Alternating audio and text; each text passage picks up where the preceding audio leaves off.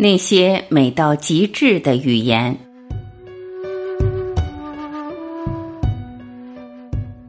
有人说，好的比喻可以把抽象化为具体，把感受化作画面，把不可捉摸变得可触可感。这是比喻的妙用，更是文字的力量。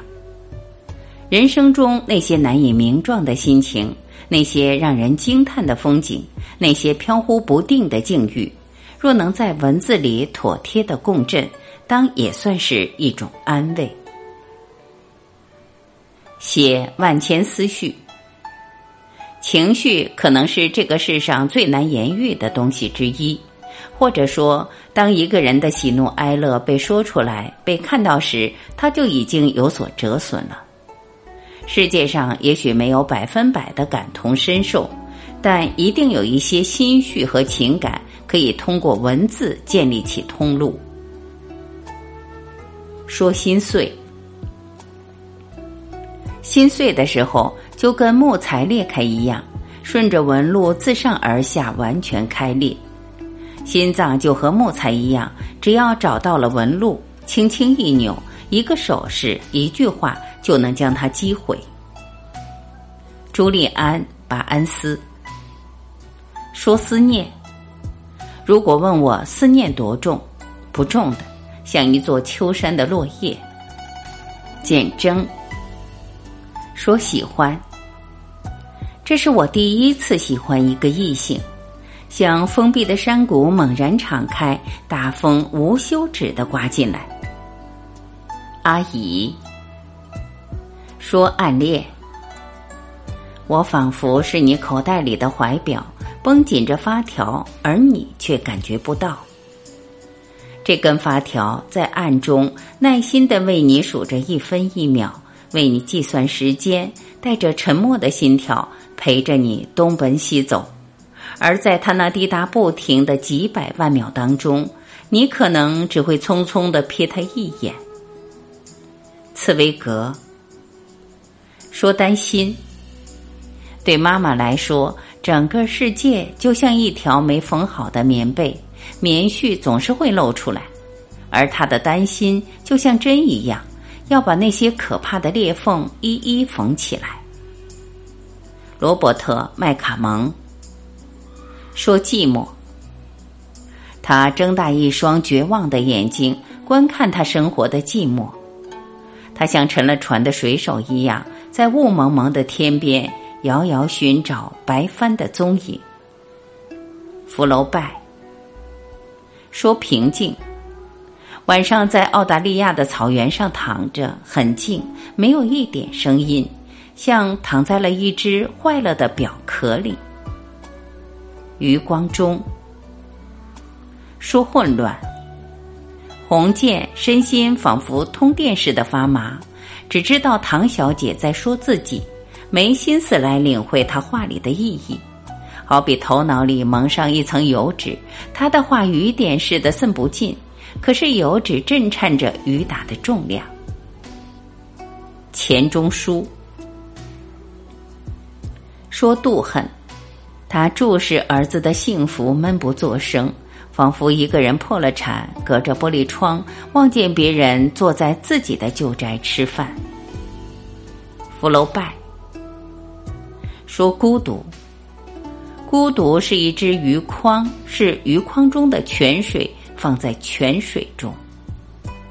孩子说沉默，如果沉默必须变成一种具体的物质，那应该就是雪了。阿梅丽诺东说痛苦，我觉得我的心上给捅了一下，绽出一个血泡。像一只饱含着热泪的眼睛。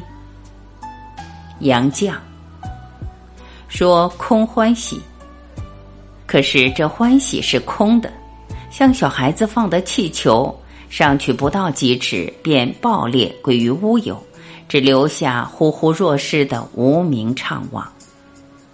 钱钟书写世间风景。关于景物的比喻，最神奇的地方大概在于，在这个句子里它是本体，在另一个句子里，它又可以变成喻体。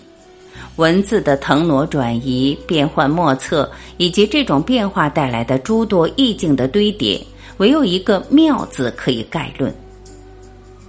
说月亮，月亮是别在乡村上的一枚徽章。韩少功。月亮是夜晚的伤口，每颗星星都像血滴。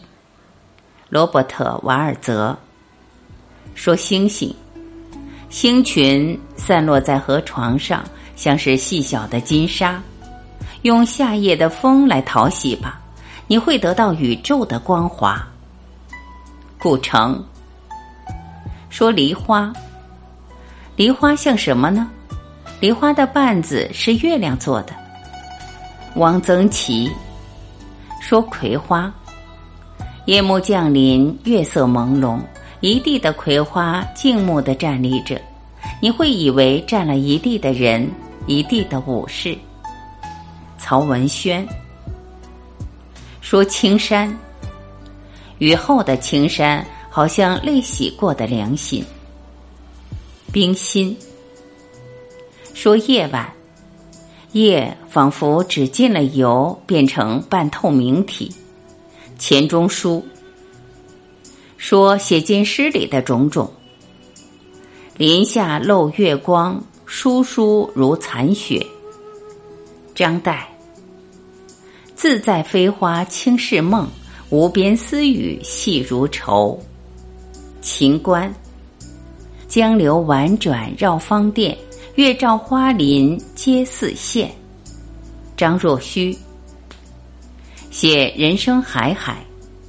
人生海海，际遇万千，相遇离散，重逢不停上演。故交新友，身边人时常更迭，生活的种种经历、种种所感、所爱、所念、所困，都值得书写。说爱，爱原来是一种酒，饮了就化作思念。席慕容。说童年的朋友，童年的朋友如同童年的衣裳，长大后不是不愿意穿，是无可奈何了。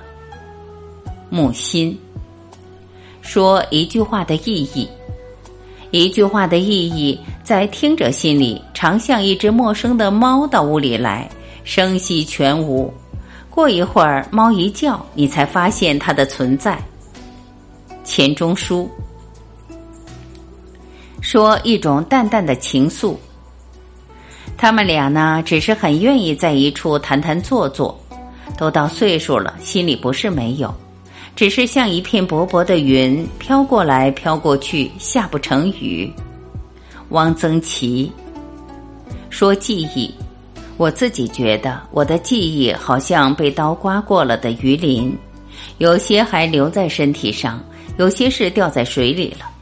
江水一搅，有几片还会翻腾闪耀，然而中间混着血丝，连我自己也怕的，因此污了上渐佳的眼目。鲁迅说离别，风流云散，一别如雨。一别如雨是说分别就像雨落下后不能再返回到云里，形容分别后再难相见。王粲。说死亡，后来他死了，他那淡淡的印象也就消失，仿佛水消失在水中。博尔赫斯说浮生，浮生恰似冰底水，日夜东流，人不知。杜牧。